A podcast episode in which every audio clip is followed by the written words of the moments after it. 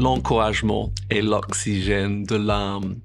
Proverbe 12, verset 25, et je vais lire du Semeur, dit, Le souci au fond du cœur déprime un homme, mais une parole d'encouragement lui rend la joie. Une parole d'encouragement lui rend la joie. Et nous savons que la joie du Seigneur est notre force. Amen. Tout le monde croise dans une atmosphère d'encouragement. Et je vais en parler aujourd'hui que l'encouragement est l'oxygène de l'âme. Bonjour les amis, ravi de vous avoir avec nous. L'apôtre Paul, à part ce qu'il a dit, oui, il était toujours en train d'encourager les églises et j'ai remarqué que peu importe les circonstances ou les situations, et quelquefois il avait besoin de les reprendre, mais il commençait toujours oui, avec des encouragements. Peu importe les problèmes actuels, oui, il les encourageait. Et nous devons faire pareil. On peut regarder en Romains, chapitre 1, début de ce magnifique épître des Romains, verset 11, toujours je lis du semeur, il dit, Car j'ai le vif désir d'aller vous voir pour vous apporter quelques bienfaits spirituels en vue d'affermir votre foi et verset 12, il continue, il dit, ou mieux, pour que nous nous encouragions mutuellement. J'aime ça. Vous savez, je sais que nous sommes en train de vous encourager à travers ces, ces missions, mais je sais aussi que vous nous encouragez par vos commentaires.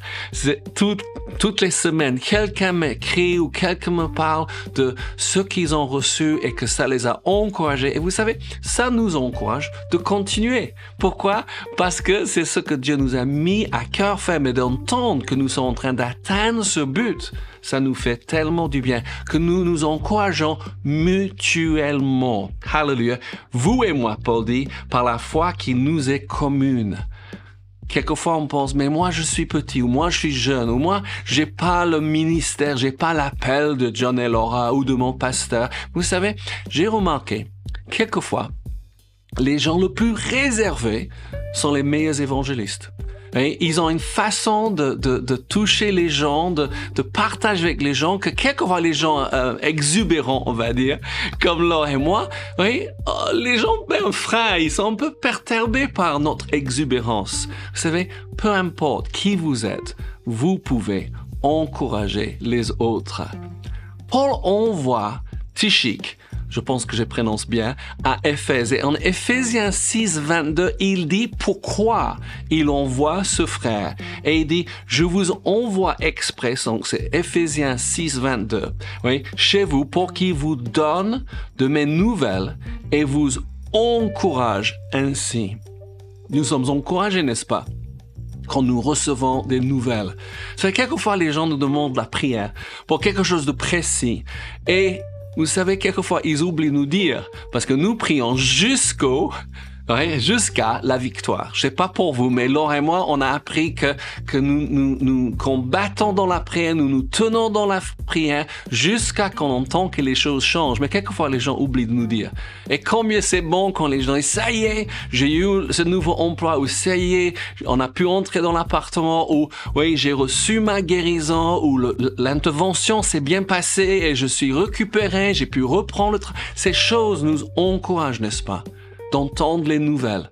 Et nous pouvons faire ça, n'est-ce pas? N'oublions pas oui, qu'un petit témoignage peut être immense pour quelqu'un qui est en train de vivre la même chose. Nous étions à l'église l'autre jour et il y a eu temps de louange et de témoignage et d'entendre chaque témoignage, oui, l'un après l'autre. Et on nous a dit de rester bref et de surtout élever Dieu, d'élever Jésus. Et chaque témoignage, si c'était pour du travail, pour la santé, pour les différentes choses, chaque fois, on était encouragé et béni. Et je sais que chacun de ces témoignages a particulièrement touché quelqu'un qui est actuellement dans la même situation. N'oubliez pas de témoigner, n'est-ce pas? De donner vos nouvelles aux gens. Et vous savez, Laure et moi, nous n'avons aucun problème quand les gens nous contactent pour dire que les choses ne vont pas bien. Oui, quelquefois, les gens pensent qu'il faut seulement dire que tout va bien, tout va... Non, il y a des moments où on a besoin de faire appel et dire, est-ce que vous pouvez prier pour moi? Amen? Il faut qu'on encourage, n'est-ce pas? L'encouragement est l'oxygène de l'âme. N'oublions jamais ça, mais il faut décider aussi d'être encouragé. aujourd'hui, oui, et surtout d'encourager quelqu'un d'autre. En Hébreu, chapitre 10 et verset 24, nous avons une exhortation que je trouve tellement important et il parle du temps actuel. Il dit, éveillons, donc Hébreu 10, verset 24, est toujours du sommet. Et veillons les uns sur les autres pour nous encourager mutuellement. On retrouve cette phrase, oui, à l'amour et la pratique du bien. J'aime ça. Encourager faire quoi? À l'amour et la pratique du bien. Et verset 25 dit, ne prenons pas comme certains l'habitude de, laisser nos réunions, certains disent de laisser nos assemblées ou de laisser nos églises, oui. oui au contraire, encourageons-nous mutuellement, et cela d'autant plus que vous voyez se rapprocher le jour du Seigneur. Jésus revient bientôt. Nous devons nous encourager encore plus. Les, chants, les, les temps sont difficiles, c'est vrai, mais nous devons nous encourager. Pourquoi? Parce que nous avons cette grande espérance de retour de Jésus, de l'enlèvement d'Église. Oui, j'ai ça dans le cœur actuellement. Hallelujah. Ok, autre chose que je voulais vous dire, parce que l'encouragement est l'oxygène de l'âme. Et je ne sais pas si vous avez compris ce que c'est la prophétie, mais j'ai réalisé que beaucoup de gens mettent la prophétie jusqu'au au plus haut qu'ils qui sont mais vous savez, la prophétie, c'est quelque chose de très, très simple. Si vous parlez en langue, vous pouvez prophétiser. Je répète, si vous parlez en langue, et si vous êtes baptisé du Saint-Esprit, vous pouvez parler en langue. Quand on parle de la tête, on réfléchit, on pense, et on remplit les poumons d'air, et on parle de notre tête, on utilise notre bouche, et on parle de la langue maternelle ou la langue comme moi je suis en train de faire maintenant, oui, une langue que j'ai appris, on parle de ce qu'on pense, n'est-ce pas? Mais quand on parle en langue, c'est notre cœur qui parle. Oui, on utilise le même mécanisme, c'est ma voix. Oui, c'est mes poumons, c'est ma bouche. Mais au lieu de sortir de ma tête, qui est naturelle, il sort de mon cœur qui est spirituel. Si vous parlez en langue, vous pouvez prophétiser. Parler en langue, c'est parler une langue inconnue, une langue qu'on n'a pas appris. Parler, prophétiser, c'est parler une langue, ou notre langue maternelle, ou une langue que nous avons appris. Écoute ce que la Bible dit de la prophétie. Je ne parle pas de, de prédire l'avenir. Oui, ça c'est l'idée du monde qu'est la prophétie, mais c'est pas biblique. Écoute ce que la prophétie biblique dit en 1 Corinthiens 14, 3. Et peut-être ça va vous étonner, mais il dit tout simplement, mais celui qui prophétise aide les autres à grandir dans la foi, les encourage et les réconforte. Je répète, mais celui qui prophétise, et si vous parlez en langue, vous pouvez prophétiser. Hein? Ah, mais j'ai pensé c'était pour les prophètes. Oui, mais conduire une voiture, c'est pas pour les chauffeurs professionnels. Oui, parce que quelqu'un est appelé au ministère de prophète, oui, c'est pas pour, que pour lui de prophétiser. et Paul dit dans autre euh, place que nous pouvons tout prophétiser successivement. Oui, il dit quoi? Le prophétie, c'est pour aider les autres à grandir dans la foi, les encourage et les reconfort. Ça, c'est une nouvelle pensée peut-être pour vous aujourd'hui. Peut-être qu'on doit réfléchir un moment. John, tu es en train de dire que je peux prophétiser? Oui, tout simplement. Quand Laure et moi, nous avons commencé à prophétiser, on a appris ceci. Ouais, c'est qu'il faut pas ajouter. il faut, il faut pas expliquer. Quand quelque chose sort de votre cœur, vous le laissez comme ça. Laisse la personne qui reçoit. Ouais, saisir ce que Dieu est en train de dire. Ne n'explique pas et surtout n'ajoute pas. C'est ce qu'on a fait au commencement. On voulait ajouter les choses. Non, non, non. Tout simplement, ça peut être une seule phrase, une seule ligne, ouais, pas grand-chose, mais ça peut être exactement ce que Dieu veut dire. Moi, je me rappelle que nous étions euh, jeunes mariés, on allait partir aux États-Unis. Ouais, C'était avant qu'on a même entendu parler de Réma. Et trois différentes personnes ouais, ont dit exactement mot pour mot la même chose. Et après, ils ont dit, mais je sais pas ce que je vais dire. Step forth in faith and I will provide. Prends un pas de la foi et je vais pouvoir. Et ça nous a porté pendant sept mois qu'on était aux États-Unis. Mais c'était extraordinaire. Cette trois personnes qui se connaissaient pas dans trois différents endroits ont donné cette seule phrase. ça nous a tellement encouragés. Oui, c'est ce que la prophétie fait. Amen. Je ne sais pas si vous, ça vous aide, mais l'encouragement est l'oxygène de l'âme et vous pouvez encourager. J'avais cette histoire qui a tourné dans ma tête, je voulais partager avec vous parce que quand nous étions à Réma, nous avons eu un, un, un, ancien enseignement. Je pense que Kenneth l'a invité exprès parce qu'il avait beaucoup, beaucoup d'expérience. Je crois qu'il avait 80 ans. Il s'appelait Roy Sprague. Il a raconté l'histoire d'un homme qu'on a vu assez souvent monter sur l'estrade à la fin des réunions de Kenneth Hagin, qui est allé s'asseoir au piano et qui était un psalmiste, qui a commencé de chanter de son cœur. C'était quelque chose de merveilleux. J'avais jamais vu ça auparavant.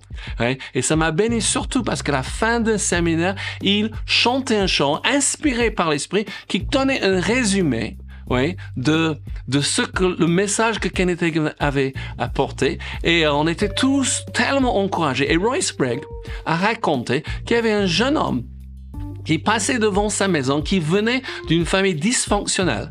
Sa femme jouait le piano à l'église. Et un jour, elle a demandé à ce petit garçon, je ne sais pas quel âge il avait, s'il voulait apprendre le piano. Peut-être qu'il s'est arrêté en, parce qu'elle jouait, mais il a dit oui.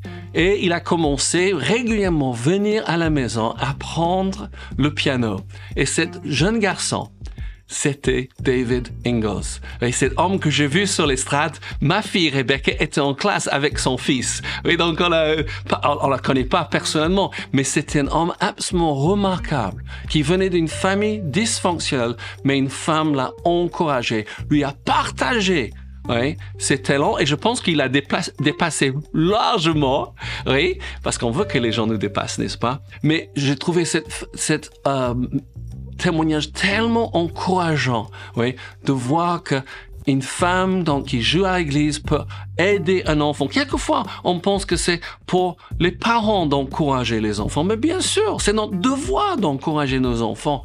Mais vous savez, nous sommes tous appelés à encourager les enfants et les jeunes autour de, de nous.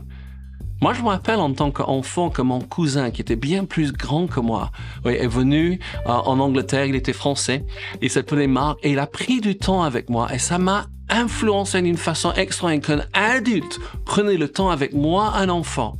Et vous savez, vous pouvez faire ça. Peut-être c'est sans une, une, parole, peut-être une question. Comment ça va? Comment va l'école? Tu vois? Les choses comme ça. Et on peut encourager les jeunes et commencer vraiment à avoir un impact dans leur vie. J'ai encore un verset qui est fort dans mon esprit parce que nous sommes en train de parler du fait que l'encouragement est l'oxygène de l'âme. C'est un verset que j'ai médité pendant des mois et des mois. C'est en Éphésiens 4, verset 29. Et peut-être vous connaissez, peut-être pas, mais je vous encourage à noter ça, Éphésiens 4, 29. Et peut-être faire comme moi, le méditer. Parce qu'il dit, qui ne sort de votre bouche aucune parole mauvaise on peut s'arrêter là et méditer longtemps, n'est-ce pas? Mais s'il y a lieu, ça veut dire qu'il y a lieu quelquefois de se taire. Ouais. S'il y a lieu quelques bonnes paroles qui servent à l'édification et communiquent une grâce à ceux qui l'entendent. C'est formidable, n'est-ce pas? Oui. Dans la version parole de vie, il dit qu'il dit seulement des paroles utiles qui répondent à un besoin en encourageant autrui. Est-ce que les paroles qui sortent de votre bouche encouragent les autres? Ou est-ce que nous sommes seulement en train de répéter ce qu'on a entendu dire qui n'est pas très positif? Oui, l'évangile est positif. Il y a de l'espoir, il y a de l'aide. Oui, il y a la puissance de Dieu qui peut intervenir dans n'importe quelle situation. Mais nous avons pris la décision de veiller sur notre bouche, de mettre une garde, comme le psalmiste dit, sur notre bouche, pour qu'on dise les choses qui encouragent, qui fassent du bien. Vous pouvez attendre que les autres vous encouragent, ou vous pouvez décider de vous encourager vous-même, oui, et d'encourager les autres. N'oubliez jamais que ce que vous semez, vous allez moissonner aussi. Êtes-vous encouragé aujourd'hui? Assurez-vous que vous encouragez les autres. Partagez ce que vous recevez qui vous fasse, vous fait du bien. C'est ce que Laura et moi, nous sommes en train de faire par nos lectures, par les messages qu'on a reçus. Oui, on essaie de les passer aux autres parce que ça leur fait du bien. les gens autour de vous, chrétiens ou pas encore chrétiens, ont besoin d'encouragement. Je suis ravi d'avoir ce temps avec vous. Vraiment que le Seigneur vous bénisse. Et rappelez-vous que Dieu vous aime, nous aussi, et Jésus revient bientôt.